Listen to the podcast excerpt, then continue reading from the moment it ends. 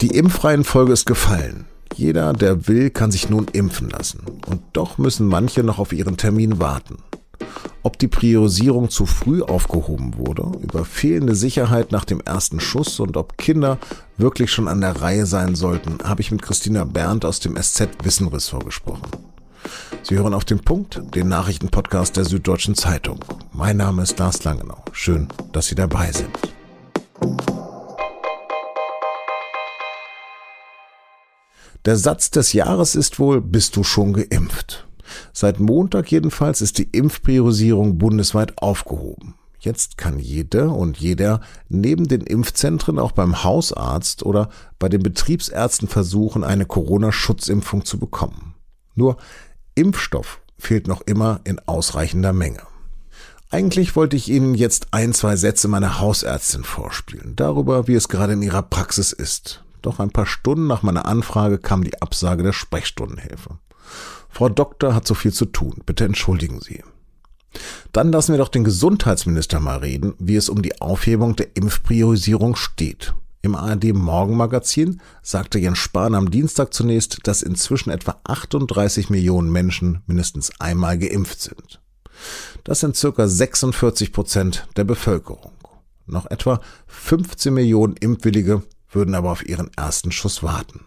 Und deswegen können wir ja auch in dieser Phase äh, noch immer nur auch um Geduld bitten. Es können jetzt nicht alle innerhalb von ein, zwei Wochen geimpft werden. Es wird jetzt bis in den Sommer hinein gehen, bis in den Juli hinein.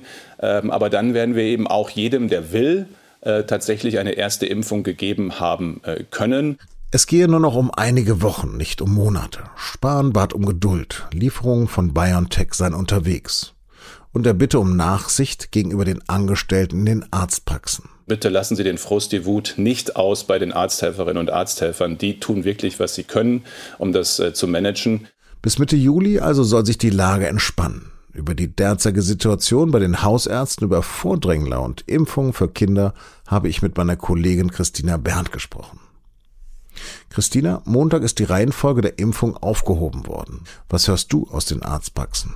In den Arztpraxen stöhnen die Mitarbeiter, die Ärzte und die Helferinnen, weil dort jetzt der Ansturm einfach noch größer geworden ist, wie man das ja auch erwartet hat. Viele Menschen denken jetzt, okay, es ist alles frei, jetzt kann ich mich auch um eine Impfung bewerben, ja, und äh, da ist der Weg zum Hausarzt natürlich der kürzeste. Ja, wie ist denn das eigentlich? Die Priorisierung ist ja eins mit einem Hintergedanken eingeführt worden. Warum wurde die Reihenfolge denn eigentlich aufgehoben?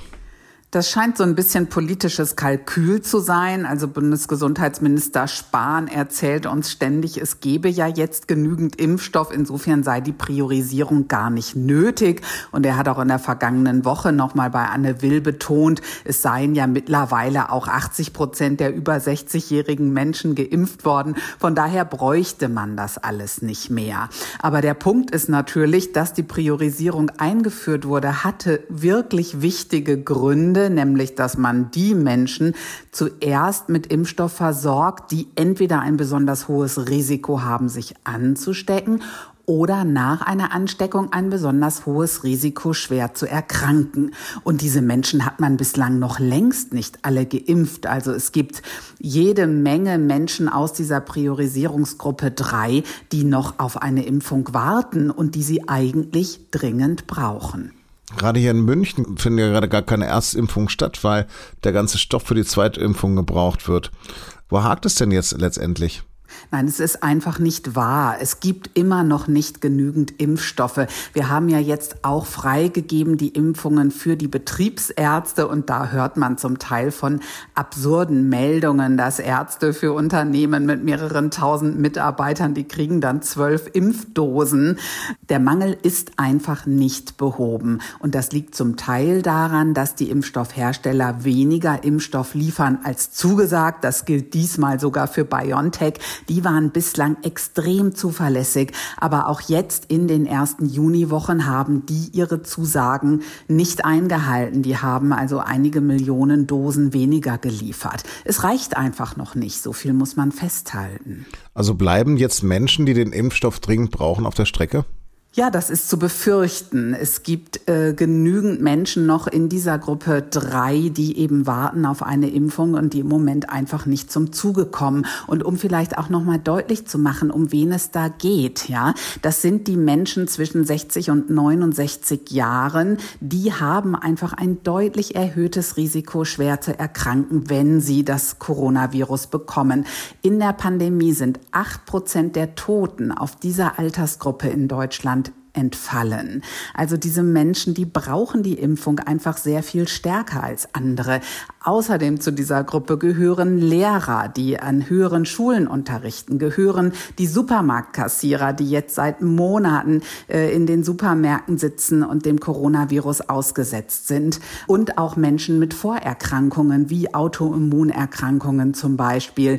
All diese Leute, die wären jetzt eigentlich dran und müssen nun womöglich noch länger warten. Aber viele haben jetzt tatsächlich Mittel und Wege gefunden, um eine Impfung zu ergattern. Es soll ja sogar Telegram-Gruppen mit Insider-Infos geben. Was sollte man darauf antworten, dass man sich selbst um einen Termin kümmern soll oder kommt der Impfstoff denn schon irgendwann zu einem selbst?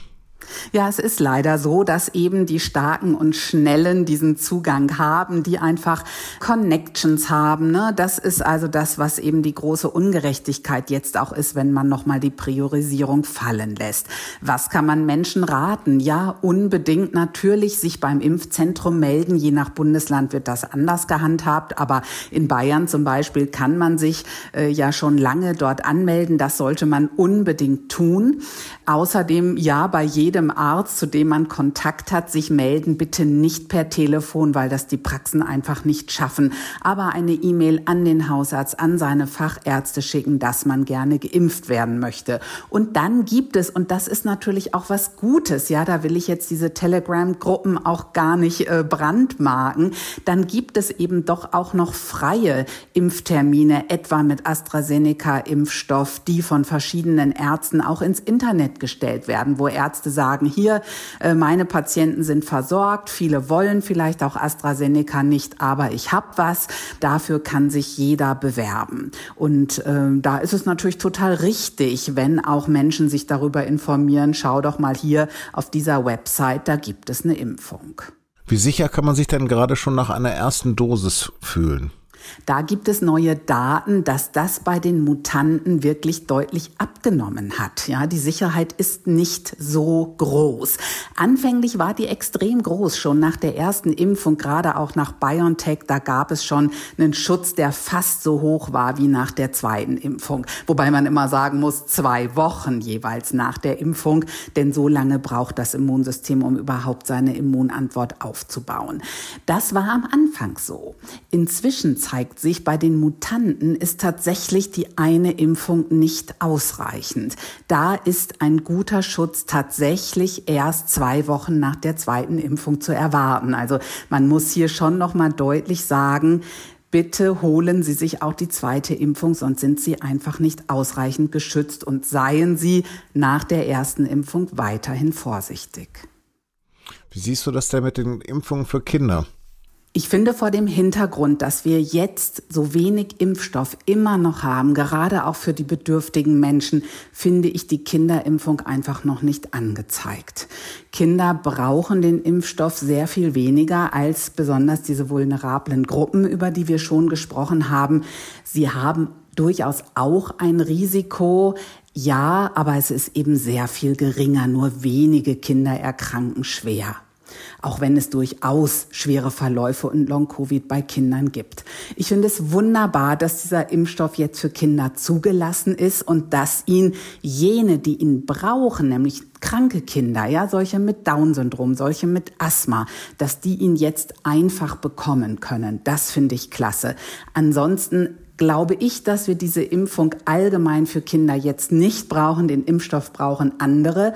Und man muss ja auch bedenken, dass der Impfstoff bei Kindern immer noch nicht sehr gut untersucht wurde. Ne? Es gibt nur ein paar tausend Kinder, die an Studien mit BioNTech oder Moderna teilgenommen haben. Und ja, es gibt einige Millionen, die schon in den USA und Kanada geimpft wurden.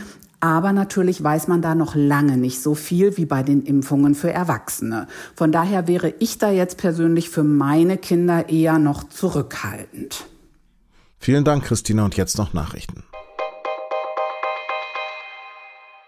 Der serbische Ex-General Ratko Mladic bleibt wegen des Völkermords von Srebrenica lebenslang in Haft. Das UN-Kriegsverbrechertribunal in Den Haag bestätigte am Dienstag das Urteil der ersten Instanz. Damit fällte das Tribunal fast 26 Jahre nach dem Massenmord an etwa 8000 muslimischen Männern und Jungen das letzte Urteil über einen der Hauptschuldigen. Der heute 78 Jahre alte Angeklagte wurde während des Bosnienkrieges von 1992 bis 95 als Schlechter vom Balkan bekannt. 2017 war er wegen Kriegsverbrechen, Verbrechen gegen die Menschlichkeit und Völkermords zu lebenslanger Haft verurteilt worden. Zum Start der Urlaubszeit könnte es zu massiven Problemen im Bahnverkehr kommen. Am Dienstag erklärte die GDL, die Gewerkschaft Deutscher Lokomotivführer, die Tarifverhandlungen mit der Bahn für gescheitert.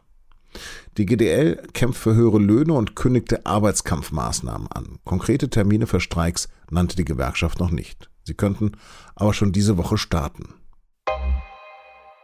Kinderrechte werden vorerst nicht im Grundgesetz verankert. Eine abschließende Verhandlungsrunde mit Vertretern der Bundestagsfraktion blieb dazu am Montagabend ohne Ergebnis.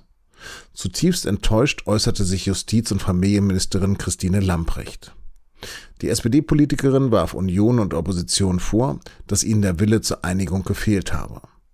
Dabei seien Kinder nun einmal besonders schutzbedürftig. Gerade die Corona-Pandemie habe dies eindrücklich vor Augen geführt.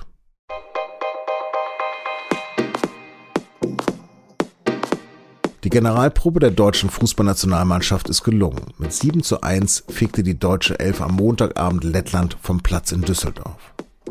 Doch taugt der unterhaltsame Kick wirklich als Gradmesser für den EM-Auftritt gegen Frankreich am kommenden Dienstag? Darüber sprechen meine Kollegen in unserem Podcast und nun zum Sport. Und den finden Sie wie alle unsere Podcasts unter sz.de-podcast.